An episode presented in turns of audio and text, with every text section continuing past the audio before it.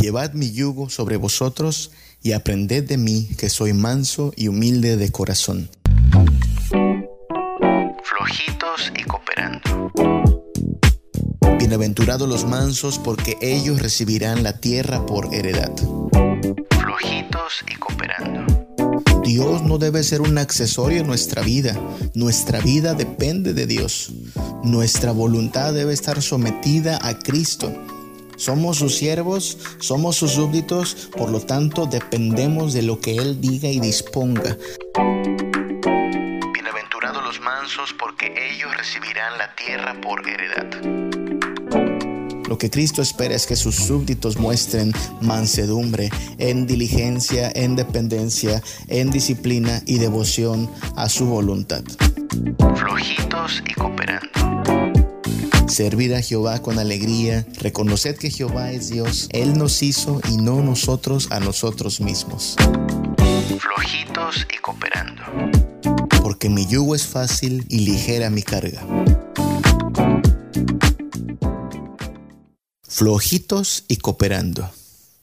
Esa frase muy propia del habla popular mexicana nos será de mucha ayuda en este episodio para entender la expresión de Jesús Bienaventurados los mansos, porque ellos recibirán la tierra por heredad. Bienvenido una vez más a nuestro podcast Una vida reformada. Que el Señor te bendiga y que bendiga nuestro estudio de su palabra.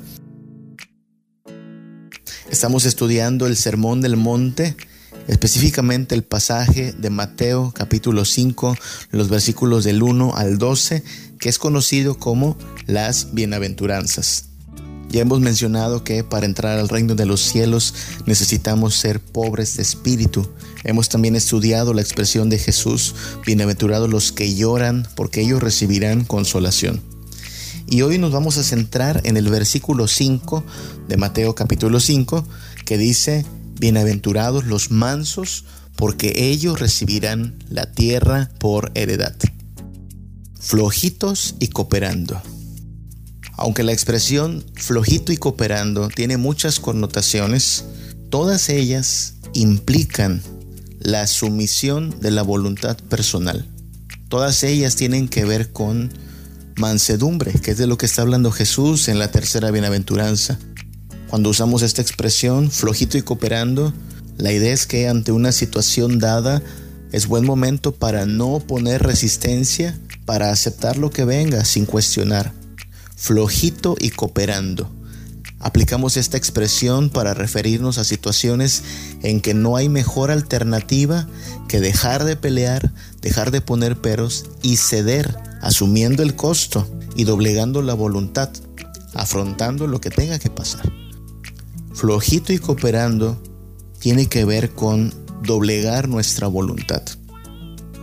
Y es de lo que está hablando Jesús cuando establece que los mansos recibirán la tierra por heredad.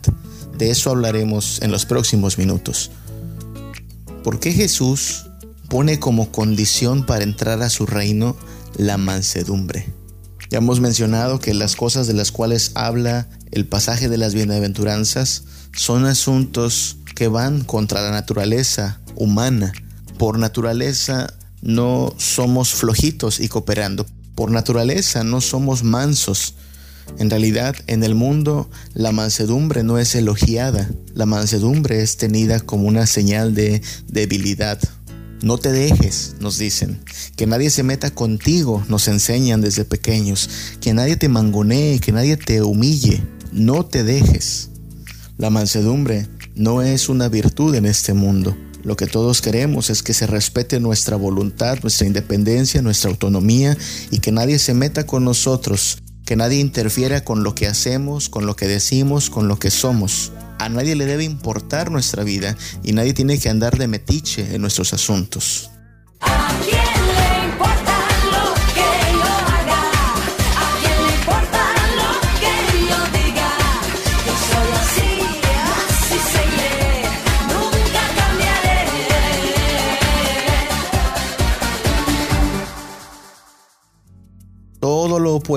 A lo que Jesús espera de sus súbditos. Esa es la actitud con la que muchos viven. Todo lo opuesto a lo que está pidiendo Jesús. Jesús dice tienes que ser manso y humilde. El mundo dice yo no me dejo, yo no me doblego, a nadie le importa lo que yo digo, a nadie le importa lo que yo hago. Así soy y así seguiré. Pero aunque le pese al mundo, lo que Jesús demanda es mansedumbre de sus súbditos.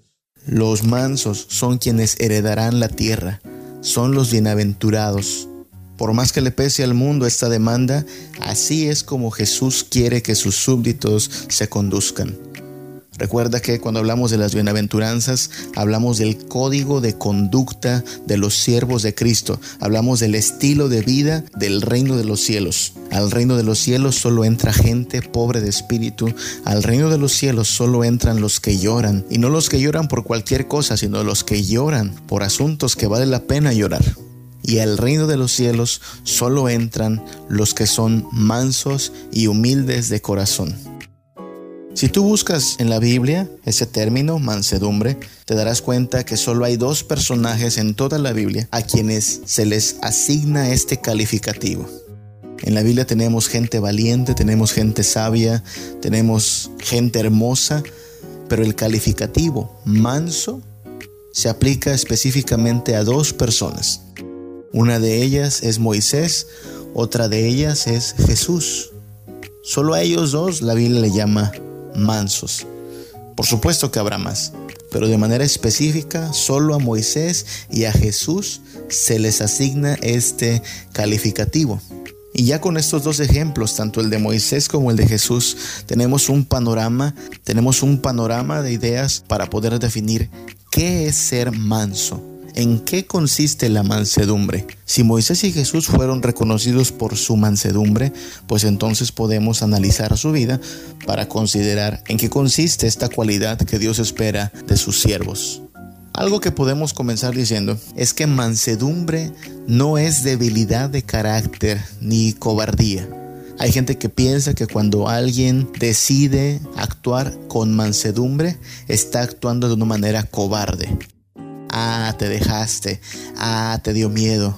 No, mansedumbre no tiene que ver con cobardía. Moisés, por ejemplo, si bien mostró varios defectos de carácter en algún momento, no mostró cobardía. Él mostró valor. Su escape de Egipto ocurre en primer lugar porque él defiende a uno de sus paisanos y termina incluso matando a un egipcio opresor. Jesús, nuestro Señor, no era para nada un cobarde. Él decía las cosas cuando se tenían que decir. Él hacía cosas aún sabiendo que podría perder popularidad de parte de la gente. Eso no le impidió llamar a los hipócritas por su nombre. Eso no le impidió limpiar el templo y llamarles ladrones a quienes allí estaban aprovechando la situación para hacer mercadería. Tanto Jesús como Moisés fueron hombres valientes que no se acobardaron y que aún así mostraron mansedumbre. Mansedumbre no tiene que ver con falta de carácter o cobardía. Tampoco estamos hablando de algo que sea contrario al liderazgo. Porque hay quien podría pensar que un líder es un mandón, es un jefe. Y que si tú no eres líder, entonces sí se te da la mansedumbre. Alguien podría pensar equivocadamente que si está en una posición de autoridad, que si tiene un cargo de liderazgo, la mansedumbre es un lujo que no se puede dar porque representaría debilidad ante la gente que está subordinada a él. Y nada más lejos de la realidad. La mansedumbre y el liderazgo no están peleados. Nuevamente, Moisés fue el líder de Israel por muchísimos años y eso no quita que fue reconocido por Dios por su mansedumbre. Y ya ni hablemos de Jesús, que es la cabeza de la iglesia, el rey de reyes y señor de señores, y aún así es manso y humilde de corazón. Si usted es padre de familia, usted es autoridad y usted está llamado a ser manso. Si usted es líder de alguna institución, si usted es jefe en alguna jerarquía, no por estar en posición de autoridad se justifica que seamos prepotentes o altivos o bravucones. Si somos hijos de Dios, estamos llamados a ser igualmente mansos y humildes, como Cristo nuestro Señor lo fue. Así es que mansedumbre no es algo que nos haga débiles, no es algo que solo ciertas personas puedan tener. Repetimos que todo aquel que quiere entrar al reino de los cielos debe tener estas características de las que está hablando Jesús aquí en las bienaventuranzas. Si alguien quiere recibir la tierra por heredad, es decir, estar en el reino eterno de Jesucristo, tiene que ser manso. Jesús dijo en Mateo capítulo 11 versículos del 29 al 30, Llevad mi yugo sobre vosotros y aprended de mí que soy manso y humilde de corazón, y hallaréis descanso para vuestras almas, porque mi yugo es fácil y ligera mi carga.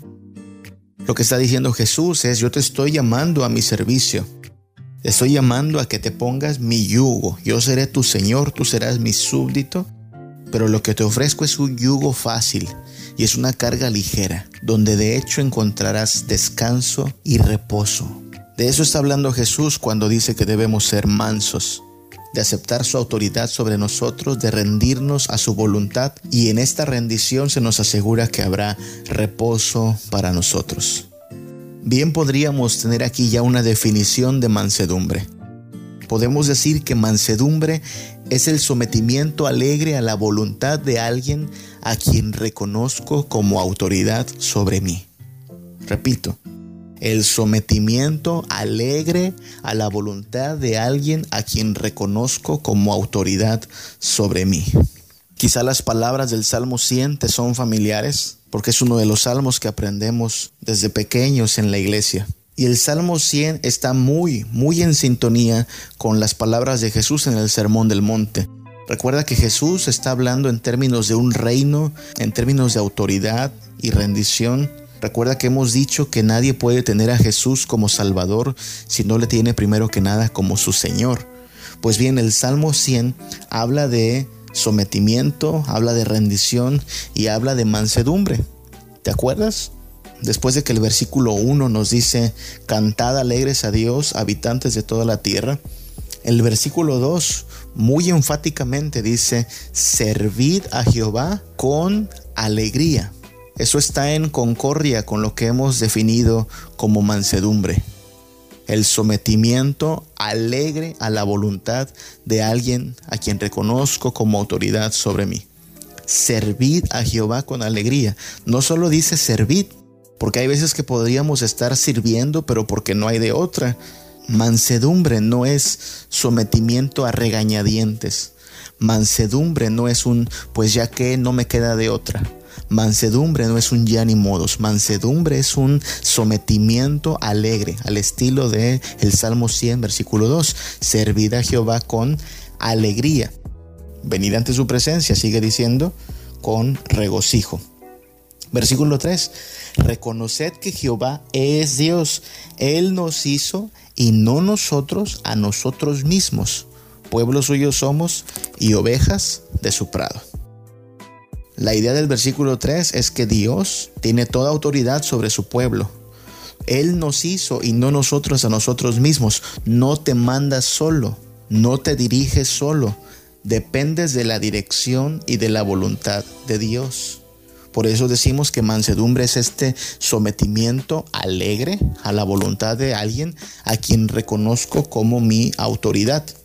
Las ovejas reconocen al pastor como su autoridad. Los súbditos reconocen a su amo como autoridad. Y los cristianos reconocemos a Jesús como nuestro rey. De esto se trata la mansedumbre. Del sometimiento alegre a la voluntad de alguien a quien reconozco como autoridad sobre mí. Antes de Cristo, ese sometimiento estaba rendido a la carne, al pecado y al mundo. Pero ahora que hemos sido liberados de esa esclavitud a la impiedad, hemos sido trasladados al reino de Cristo, donde Él es el Señor, al cual rendimos alegremente nuestra voluntad y le reconocemos como nuestra máxima autoridad. De eso estamos hablando cuando nos referimos a la mansedumbre, según Cristo. Nota que hay una especie de desarrollo en las bienaventuranzas. Apenas vamos en la tercera, pero podemos enumerarlas rápidamente. La primera, bienaventurados los pobres en espíritu, porque Dios es el reino de los cielos, tiene que ver con la concepción que tenemos de nosotros mismos. ¿Quién soy? No soy nadie. ¿Cuánto tengo? No tengo nada que ofrecer, soy pobre de espíritu. No me doy aires de grandeza, No me creo la gran cosa. Vengo a Cristo, no porque tenga algo que ofrecer, sino apelando a su sola misericordia y a su sola gracia. La segunda bienaventuranza, bienaventurados los que lloran, porque ellos recibirán consolación, tiene que ver ya no tanto con la identidad que asumimos, sino con las cosas que nos causan malestar. Nos miramos a nosotros mismos y miramos pecado y eso nos causa malestar, nos causa llanto, y le pedimos a Dios ayuda. Miramos a nuestro alrededor y vemos que hay perdición, la gente no quiere rendirse a Cristo y eso nos preocupa y eso nos hace llorar y les rogamos que se reconcilien con el Señor. ¿Te das cuenta? Hemos pasado de la identidad personal al escenario que nos rodea. Y esta tercera bienaventuranza ya no tiene tanto que ver con nuestra identidad personal ni con nuestro escenario en el cual nos encontramos, sino directamente con nuestra relación con Dios. ¿De qué forma nos relacionamos con Dios? Y ahí es donde la mansedumbre se vuelve importante. Nos relacionamos con Dios como se relaciona un súbdito con su amo, como se relaciona una oveja con su pastor, en términos de mansedumbre sometiendo alegremente nuestra voluntad a Él como nuestro amo, reconociéndole como aquel que tiene autoridad sobre nuestra vida. Y hay que recalcarlo una vez más, que estos asuntos de los cuales está hablando Jesús en su sermón no son cosas que por naturaleza se encuentren en nosotros, no se nos dan de manera natural. Cualquier padre de familia puede dar fe de cómo los hijos tan pronto pueden manifiestan rebelión, terquedad, desobediencia, porque no se nos da esto de someternos a la autoridad. Mira, una y otra vez en la Biblia, Dios le señaló a su pueblo que si algo los caracterizaba, no era su obediencia, no era su sumisión. No ves a Dios elogiando a su pueblo diciendo, ay mi pueblo, siempre obedientes mis chiquitos, siempre sometidos a mí. No, una y otra vez Dios les dice, son un pueblo duro de cerviz. La cerviz es lo que conocemos también como nuca. La idea es de alguien altivo y arrogante, con su nuca erguida, no se agacha, no se doblega. Pues ese es Israel ante Dios, alguien altivo que no se quiere doblegar, que no se quiere someter, un pueblo duro de servicio. Un ejemplo es Deuteronomio 9 del 6 al 7. Por tanto, sabe que no es por tu justicia que Jehová tu Dios te da esta buena tierra para tomarla, porque pueblo duro de cerviz eres tú Acuérdate, no olvides, que has provocado la ira de Dios en el desierto, desde el día que saliste de la tierra de Egipto hasta que entrasteis en este lugar, habéis sido rebeldes a Jehová. Wow. Lo que está diciendo es, desde el primer día en que te saqué hasta este momento, y ya han pasado 40 años, solo me has mostrado tu terquedad, solo me has mostrado tu rebelión. No eres un pueblo dócil, no eres un pueblo que se doblega, eres un pueblo duro de servicio. ¿Ves cómo esto de la mansedumbre no se nos da por naturaleza? Por naturaleza lo que se nos da es ser rebeldes, tercos, como una mula, de hecho, uno de los salmos que hace poco estudiábamos, el Salmo 32, versículo 9, reclama esto de parte de quien escuche. El Salmo 32, versículo 9, señala esto como un llamado a la penitencia.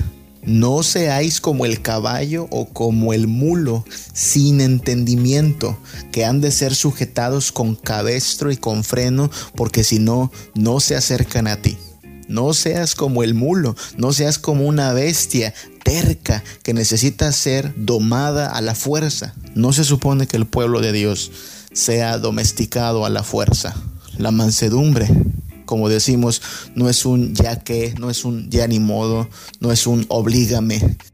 La mansedumbre es un sometimiento de todo corazón, de buena gana, con alegría de hecho, ante nuestro Dios como nuestro Rey pero no se nos da por naturaleza. Por naturaleza lo que somos es rebeldes. Nos encanta pelear por todo y especialmente nos encanta pelear contra la autoridad.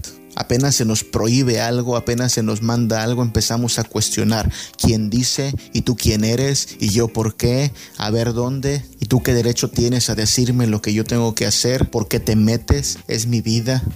Dice Isaías 45 versículo 9, pobre de la vasija de barro que se pone a discutir con el que la hizo, siendo que es una vasija como cualquier otra. ¿Acaso dice la arcilla al que la trabaja, ¿qué es lo que haces? ¿O no te quedó bien lo que hiciste? El profeta Isaías nos hace ver lo ridículo que podría ser que el barro de pronto se pusiera a altercar contra el alfarero y le preguntara, ¿por qué me haces así? No tienes experiencia, lo estás haciendo mal. Dice, ¿de cuándo acá?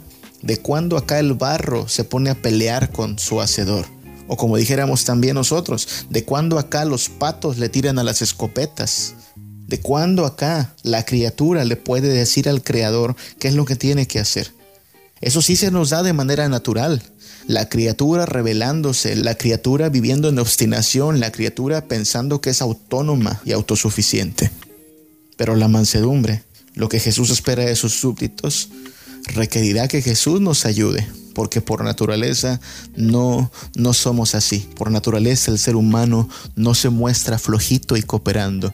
Por naturaleza es un rebelde desde la raíz. Abundemos un poco entonces en qué significa ser manso, porque no nada más se trata de decir, ya a partir de mañana voy a ser manso, a partir de mañana me voy a conducir en mansedumbre, sí, pero eso, ¿qué requiere? ¿Cómo le vamos a hacer? Bueno, digamos que si queremos vivir en mansedumbre, necesitamos diligencia.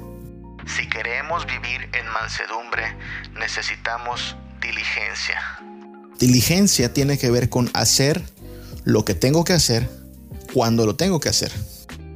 Tiene que ver con prontitud con hacer las cosas hoy, no mañana ni pasado, no cuando se me antoje o cuando me den ganas, hacer las cosas en el momento oportuno. Un siervo se somete a su Señor no cuando quiere, no cuando le nace, sino cuando su Señor ordena. En el Padre nuestro decimos, sea hecha tu voluntad como en el cielo, así también en la tierra. Y eso nos lleva a preguntarnos cómo se hace la voluntad de Dios en los cielos. Si queremos que la voluntad de Dios se cumpla aquí en la tierra de la misma manera en que es cumplida en los cielos, pues debemos preguntarnos eso. ¿Cómo es cumplida la voluntad de Dios en los cielos? Y al menos podemos decir que la voluntad de Dios se cumple con gozo en los cielos. Tú no te imaginas a las huestes celestiales sometiéndose de mala gana, sometiéndose a regañadientes. No te imaginas a Miguel diciendo, pues ni modo, a ver qué nos manda el jefe ahora. No, es cumplida con gozo. Los ministros del Señor cumplen gozosamente con su voluntad. Y esta misma voluntad es hecha con diligencia. Cuando Dios da una orden, ésta se cumple al instante. Los vientos obedecen a la voz del Señor. La tierra tiembla ante la voz de su Señor. Los ángeles ejecutan diligentemente la voluntad de nuestro Señor. Si vamos a ser siervos de Cristo necesitamos mansedumbre y la mansedumbre requiere de diligencia. Hacer las cosas como el amo pide cuando el amo lo pide. Dice el Salmo 123, versículo 2, He aquí, como los ojos de los siervos miran la mano de sus señores y como los ojos de la sierva la mano de su señora, así nuestros ojos miran a Jehová, nuestro Dios. Hay que entender el contexto del que habla este salmo. En la antigüedad no se esperaba que un patrón tuviera que decir lo que deseaba. Bastaba con una miradita, bastaba con una señal con sus dedos para que el esclavo supiera qué es lo que quiere el patrón. Si estando en la mesa a la hora de la comida el patrón señalaba un plato, el siervo tenía que diligentemente acercarle ese plato al patrón. Si estando en el cuarto el patrón señalaba una túnica, una camisa, el siervo sabía que tenía que llevarle la camisa al patrón. Todo esto dependía de que el siervo estuviera bien atento a los gestos de su señor.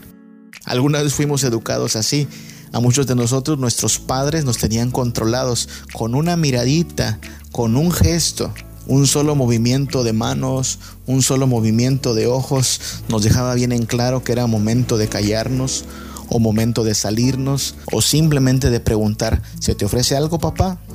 Algo así ocurría con los esclavos en el pasado. Tenían que estar atentos a las manos de su Señor, a los ojos de su Señor, para de esta manera poder cumplir con cualquier orden que se diera.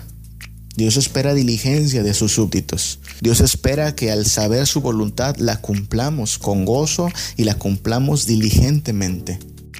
Oh mi hermano, hay que pedirle a Dios que nos dé mucha diligencia, porque muchas veces sabemos cuál es la voluntad de Dios, pero la estamos postergando tanto como podamos, porque muchas veces entendemos qué es lo que Dios demanda, pero no estamos dispuestos a cumplir su voluntad, sino hasta que nos den ganas o hasta que nos lo confirme una segunda opinión, o hasta que tengamos tiempo en nuestras muy apretadas agendas.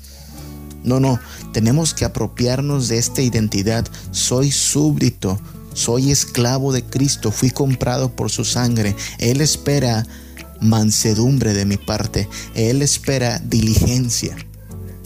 Si queremos vivir en mansedumbre necesitamos diligencia. Y asimismo, si queremos vivir en mansedumbre, necesitamos dependencia. Si queremos vivir en mansedumbre, necesitamos dependencia. Cuando hablamos de esta dependencia, estamos diciendo que nuestras prioridades se ordenan alrededor de la voluntad de Dios. Su voluntad es primero, agradarles lo que más nos importa. ¿Qué vamos a hacer? Pues lo que el amo diga. ¿Qué procede en esta situación? Lo que el amo disponga. ¿Qué decisión vamos a tomar? La que más agrade a nuestro Señor. Dependemos en todo momento de la voluntad de Dios para hablar, para hacer, para decidir, para invertir nuestro tiempo. Ordenamos nuestra vida alrededor de su voluntad. Dependemos, por lo tanto, de su voluntad para el vivir y para el quehacer cotidiano. Una escena de las que más nos ayuda a entender esta dependencia de la voluntad de Dios como siervos se encuentra en Números capítulo 9, versículo del 17 al 23. Tú recuerdas que cuando Dios saca a Israel de Egipto, los va guiando con su presencia todo el tiempo y su presencia se manifiesta como una gran antorcha por las noches y como una nube de día y esta presencia de Dios les dice cuándo hay que acampar y cuándo hay que hacer las maletas para moverse hacia otro lugar. Dice así, números 9, 17 al 23. Cuando se alzaba la nube del tabernáculo, los hijos de Israel partían y en el lugar donde la nube se paraba, allí acampaban los hijos de Israel. Al mandato de Jehová los hijos de Israel partían y al mandato de Jehová acampaban. Todos los días que la nube estaba sobre el tabernáculo, permanecían acampados. Cuando la nube se detenía sobre el tabernáculo muchos días, entonces los hijos de Israel guardaban la ordenanza de Jehová y no partían. Y cuando la nube estaba sobre el tabernáculo pocos días, al mandato de Jehová acampaban y al mandato de Jehová partían y cuando la nube se detenía desde la tarde hasta la mañana o cuando a la mañana la nube se levantaba, ellos partían. O si había estado un día y a la noche la nube se levantaba, entonces partían.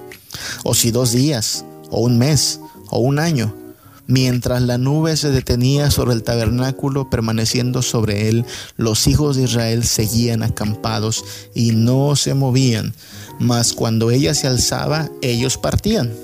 Al mandato de Jehová acampaban y al mandato de Jehová partían, guardando la ordenanza de Jehová como Jehová lo había dicho por medio de Moisés. ¿Qué estuvo haciendo Israel todo este tiempo en el desierto? estuvo aprendiendo un curso intensivo de mansedumbre. Como eran un pueblo duro de servicio, tenían que aprender a someterse a Dios con toda diligencia y con toda dependencia. Nota lo que acaba de decir este pasaje. Cuando la nube se movía, ellos se movían. Cuando la nube se detenía, ellos acampaban. ¿Quién determinaba la ruta? Dios. ¿Quién determinaba el tiempo de estancia en cada lugar? Dios. ¿De quién dependió todo el trayecto por el desierto? De Dios. Ellos están aprendiendo a depender de Dios, aun cuando a veces la orden de Dios podría ser contraria a su comodidad o contraria a su opinión. Piensa que a lo mejor pudieron haber llegado alguna ocasión a un lugar que les pudo haber parecido bonito, a un lugar que les pudo haber ofrecido cierta comodidad. Aquí estamos bien, ¿por qué no nos quedamos aquí tres meses? ¿Y qué si a la mañana siguiente la nube de Dios se empieza a mover? Ay, también que estábamos aquí instalados. No, no, no, no, no. Ellos están aprendiendo a ser mansos. Ellos dependen de la voluntad de Dios. Si la nube se mueve, hay que hacer maletas. Sin importar que esa voluntad de Dios muchas veces es contraria a nuestra opinión o incluso a nuestra comodidad. Esto requirió mucha mansedumbre, mi hermano. Solo imagina el trabajo que es colocar una tienda de campaña, acomodar tus cositas para que a la mañana siguiente Dios diga, guarden todo, vamos a seguir. Más de alguien se habrá sentido incómodo con esto y más de alguien habrá pensado que tenía una mejor idea. Pero estaban aprendiendo en qué consistía la mansedumbre, a buscar no que se cumpla su voluntad, sino la de Dios, y a depender de esa voluntad de Dios para organizar su vida entera en obediencia a esta voluntad. Pidámosle a Dios esta clase de dependencia, que nuestra vida, nuestras prioridades, nuestra agenda se organicen alrededor de la voluntad de Dios. Hay gente que tiene arreglada su vida de manera que se cumplan sus planes, que se cumplan sus prioridades y a Dios, si es que lo incluyen en sus planes, se le deja solo para cuando quede tiempo o para cuando haya ganas de buscarlo. No, mi hermano, Dios no debe ser un accesorio en nuestra vida. Nuestra vida depende de Dios. Nuestra voluntad debe estar sometida a Cristo. Somos sus siervos, somos sus súbditos, por lo tanto dependemos de lo que Él diga y disponga. De esto se trata, ser mansos. Y la promesa de Cristo es que los mansos son bienaventurados porque ellos recibirán la tierra por heredad. Esto requiere de cierta disciplina también. Si queremos vivir en mansedumbre, necesitamos disciplina. Si queremos vivir en mansedumbre, necesitamos diligencia, necesitamos dependencia, pero también necesitamos disciplina. Si queremos vivir en mansedumbre, necesitamos disciplina. Esto significa ejercitarnos, y ejercitarnos una y otra vez. Nadie aprende a ser manso de la noche a la mañana. Al principio somos torpes y todavía bastante rebeldes. Pero poco a poco, en el ejercicio de la obediencia y la piedad, vamos disciplinando nuestra voluntad en sometimiento a Cristo. Cuando Pablo escribe a Timoteo en su segunda carta, en el capítulo 2, versículos del 3 al 4, Pablo establece una analogía muy interesante para referirse a la vocación de Timoteo. Él le dice, tú pues sufre penalidades como buen soldado de Jesucristo. Ninguno que milita se enreda en los negocios de la vida a fin de agradar a aquel que lo tomó por soldado. Pablo está tomando la analogía de la milicia y le está diciendo a Timoteo, Timoteo, tienes que considerarte como si fueras un soldado que ha sido contratado por Cristo. Tienes que aguantar, tienes que padecer. Tú vives en sometimiento al Señor, tal como los soldados a su capitán. Y eso requiere disciplina, hermano. Solo piensa en las demandas de la vida militar. Un soldado no se levanta a la hora en que se le antoja levantarse. Hay una hora para despertarse. Hay un momento para comer, hay un momento para bañarse, hay un momento establecido para todo. Ser soldado es sinónimo de ser disciplinado. Tal cosa como un soldado sin disciplina es una total contradicción. Un soldado, si algo aprende, es a vivir con disciplina. Y esta disciplina es admirable. Admiramos la entrega y el servicio de quienes son parte de las Fuerzas Armadas de nuestra nación.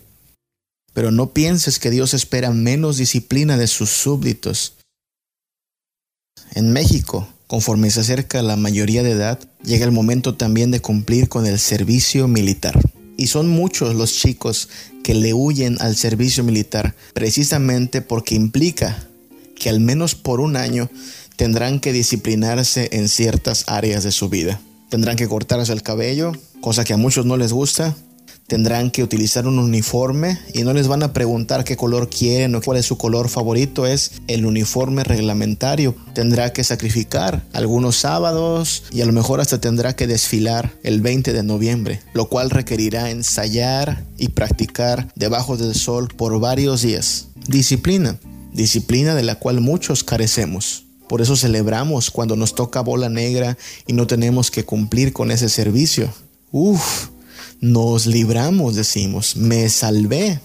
Pues bien, mi hermano, quizá no seas soldado y quizá te libres de cumplir con el servicio militar, pero no pienses que el reino de Dios requerirá menos disciplina de la que un soldado tiene que mostrar en su vida. Como siervos de Cristo, el Señor espera que sus súbditos le obedezcan, que sus súbditos se dobleguen ante su voluntad. Y eso requiere disciplina. Sufre penalidades como buen soldado de Jesucristo. Le dice Pablo a Timoteo y nos dice Cristo a todos los que esperamos ser fieles. Sufre penalidades, aguanta lo que se te imponga, soporta lo que se te mande. Su yugo es fácil, su carga es ligera. Y aquí es donde se vuelve muy práctico este asunto del reino de los cielos. Cada uno de nosotros requiere disciplinar varias áreas de su vida, su manera de actuar, su manera de vivir, su manera de vestir, su manera de gastar su dinero, su manera de relacionarse con su familia, su vida laboral, su vida recreativa. Tantas cosas hay en nuestra vida que tienen que disciplinarse en sometimiento a Cristo. Esta es la dimensión más práctica de la mansedumbre, la vida disciplinada en obediencia a Cristo. Si vamos a hablar de mansedumbre, necesitamos que Dios nos ayude a disciplinarnos en santidad y obediencia a su voluntad. Bienaventurados los mansos, porque ellos recibirán la tierra por heredad. Pidámosle a Dios diligencia, pidámosle a Dios dependencia y sometamos nuestra vida en disciplina a Cristo. Esto es posible cuando nuestro corazón está lleno de devoción a Cristo. Si vamos a hablar de mansedumbre, otro elemento esencial de esta mansedumbre es la devoción. Si queremos vivir en mansedumbre, necesitamos devoción. Cuando hablamos de devoción, hablamos de entrega a Cristo, hablamos de dedicación en fidelidad a Cristo.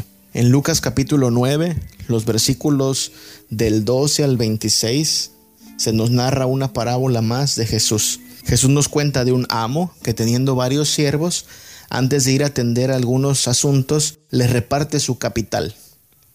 Y en el versículo 13 de Lucas 19 les dice, negocien entre tanto que yo vengo, hagan negocios. Pasado el tiempo, el patrón regresa y llama cuentas a sus súbditos. Él quiere ver cuánta diligencia han mostrado, qué tan obedientes han sido a su voluntad y cuáles son los frutos de esa obediencia. En el versículo 16 llega uno y le dice, Señor, tu mina ha ganado 10 minas. Vaya, he multiplicado por 10 lo que tú me diste. ¿Qué le contesta el patrón? Versículo 17. Está bien, buen siervo, por cuanto en lo poco has sido fiel, tendrás autoridad sobre diez ciudades. ¿Notas lo que está haciendo el amo? El amo ha recibido un reino y a este siervo que ha mostrado diligencia en hacer negocios, en devoción a su patrón, le está otorgando ahora parte de su reino, diez ciudades. Viene otro de los siervos en el versículo 18 diciendo, Señor, tu mina ha producido cinco minas. El primero pudo multiplicar por diez el capital recibido, este lo multiplicó por cinco. Y el patrón le va a decir en el versículo 19, tú también sé sobre cinco ciudades. Igualmente, parte de su reino le es asignada a este siervo que aunque no pudo multiplicar por 10, sí lo multiplicó por 5 y entonces el amo le asigna 5 ciudades para que las administre. Este es un amo muy generoso. Él está asignándole a sus siervos la administración de su reino. Está recompensando la fidelidad de estos siervos que mostraron diligencia y que en devoción a su Señor hicieron negocios aunque su Señor no estaba presente Porque recuerda que el Señor se fue y ellos no sabían cuánto iba a tardar y ellos no sabían que la recompensa a su fidelidad iba a ser el recibir autoridad sobre ciudades. Ellos simplemente se mantienen haciendo lo que el amo les pidió. Y eso habrá requerido diligencia. Y eso habrá requerido disciplina. Porque sus prioridades tenían que ser ordenadas alrededor de la voluntad de su amo, que es hagan negocios con lo que yo les estoy entregando. Pero principalmente todo esto requirió devoción. Ellos ven en la voluntad de su amo la razón de su existencia. Ellos entienden que la voluntad de su amo debe ser cumplida y en esa devoción, en esa fidelidad, ellos hacen negocios en honor de su amo. Nota que lo que el amo celebra es la fidelidad de ellos. Versículo 17. Bien, buen siervo fiel. Ahí se ve la devoción recompensada. Sin embargo, aquí mismo en Lucas 19, en el versículo 20, llega uno diciendo, Señor, aquí está tu mina, la cual he tenido guardada en un pañuelo, porque tuve miedo de ti por cuanto eres hombre severo, que tomas lo que no pusiste y ciegas lo que no sembraste. ¿Qué te parece? Todo este tiempo en que este súbdito debió haber mostrado diligencia, en realidad lo que hizo fue tener guardada esa mina en un pañuelo. No mostró diligencia, pero principalmente no mostró devoción. La voluntad de su amo no fue lo suficientemente importante como para que él dejara otras cosas con tal de cumplir con la encomienda. Y por la forma en que Jesús está relatando la parábola, sabemos que incluso si tan solo hubiera duplicado el capital, habría recibido una recompensa porque ya hubo uno que teniendo 10 es recompensado y después llegó uno con apenas 5 y aún así recibe recompensa. Si este hombre, aún con sus limitaciones, aún con su torpeza, hubiera mostrado diligencia y devoción y hubiera multiplicado, aunque sea por dos, el capital otorgado, habría recibido reconocimiento de su patrón. Pero lo que mostró es insolencia está presentándose delante de su amo diciendo, no cumplí con tu voluntad, pero ahí tienes lo que es tuyo. Es insolencia porque es como si el súbdito le dijera a su señor, no te debo nada y no me pidas nada. Y a este siervo insolente y desobediente el Señor le dirá, mal siervo. Su excusa es una falsedad. Él dice, tuve miedo de ti, tenía miedo de que me fueras a regañar. Pues no parece. Porque si de verdad hubiera tenido temor, se habría movido en obediencia. No, no hubo temor. Lo que hubo fue negligencia y falta de devoción. Lo que Cristo espera es que sus súbditos muestren mansedumbre en diligencia, en dependencia, en disciplina y devoción a su voluntad. Son bienaventurados los mansos porque ellos, y solo ellos, recibirán la tierra por heredad. Hay que aclarar, que no estamos hablando de fuerza de voluntad. Cuando hablamos de mansedumbre, no estamos hablando de fuerza de voluntad o de control del temperamento. Eso por lo general lo podemos hacer. Generalmente somos buenos para aguantar, para soportar hasta cierto punto. Mientras no nos lleguen a nuestro límite, mientras no sea mucho lo que se nos provoque o mientras no sea mucho lo que se nos pida, bueno, aguantamos, hay más o menos, pero que no nos lleguen al hartazgo, porque entonces ahí sí ya no aguantamos o explotamos o decimos hasta aquí, basta. La mansedumbre requerirá mucho más que fuerza de voluntad. La mansedumbre es obra del Espíritu Santo. Estamos hablando de cosas que solo Dios puede obrar en nuestro corazón. El apóstol Pablo dice claramente en 1 Corintios 12:3 que nadie puede llamar a Jesús Señor sino por el Espíritu Santo. Lo que está diciendo Pablo es que no vamos a poder someternos a Cristo como nuestro Rey soberano, no vamos a poder vivir en mansedumbre verdadera si el Espíritu Santo no nos ayuda la clase de diligencia que se necesita, la dependencia a su voluntad, la disciplina para nuestra vida, la devoción de todo corazón, solo vendrá si el Espíritu Santo obra en nosotros. Pídele a Dios que sea tal el poder de su Espíritu Santo obrando en nuestra vida que nuestra voluntad se vaya rindiendo cada vez con mayor diligencia, con mayor dependencia, que nuestra vida vaya sometiéndose en mayor disciplina y profunda devoción a Cristo. Entonces hablaremos de un pueblo que antepone la voluntad de Dios a su comodidad.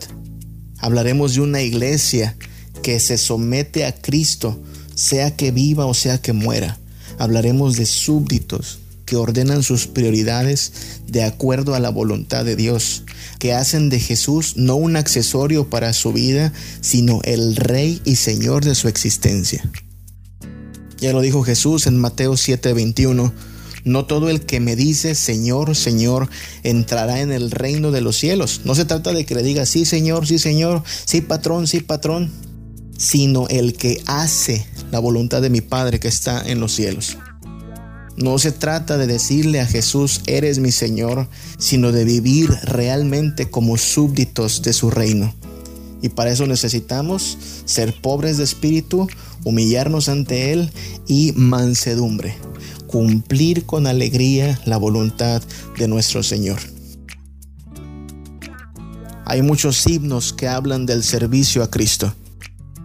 En la iglesia cantamos, yo quiero trabajar por el Señor. En la iglesia cantamos que mi vida entera esté consagrada a ti, Señor. También cantamos un himno muy bonito que dice, haz lo que quieras de mí, Señor, tú el alfarero, yo el barro soy. Un himno hermoso.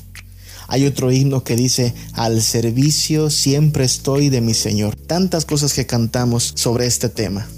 Pero recuerda esto, no todo el que me dice Señor, Señor entrará en el reino de los cielos, sino el que hace la voluntad de mi Padre que está en los cielos. Esto de que Cristo es nuestro Señor no debe quedarse en algo que cantamos, debe mostrarse en nuestra forma de vivir. Y no es difícil cuando consideramos que aquel que nos pide que llevemos su yugo sobre nosotros es aquel que mostró tal mansedumbre y tal humildad que sometido al Padre se humilló hasta la muerte y muerte de cruz, que estando en la condición de Dios no estimó el ser igual a Dios como algo a que aferrarse, sino que se despojó de sí mismo, haciéndose hombre y humillándose hasta la muerte. Si el gran rey que se hizo hombre para salvar a su pueblo nos está llamando a la mansedumbre, si el Hijo de Dios que padeció la ira en nuestro lugar nos está demandando sometimiento y nos ofrece que su yugo será fácil, que su carga será ligera y que su espíritu producirá en nosotros lo que Él mismo está demandando, entonces yo no veo qué pero o qué excusa podríamos ponerle a esta demanda. Tú flojito y cooperando. El pueblo rescatado por Cristo, el pueblo comprado por la sangre del Hijo de Dios, es el pueblo que estará dispuesto a vivir en sometimiento. Es el pueblo que mostrará mansedumbre en su forma de vivir y por lo tanto será un pueblo bienaventurado. Bienaventurados los mansos, porque ellos recibirán la tierra por heredad. Que el Señor te bendiga, que el Señor nos guarde.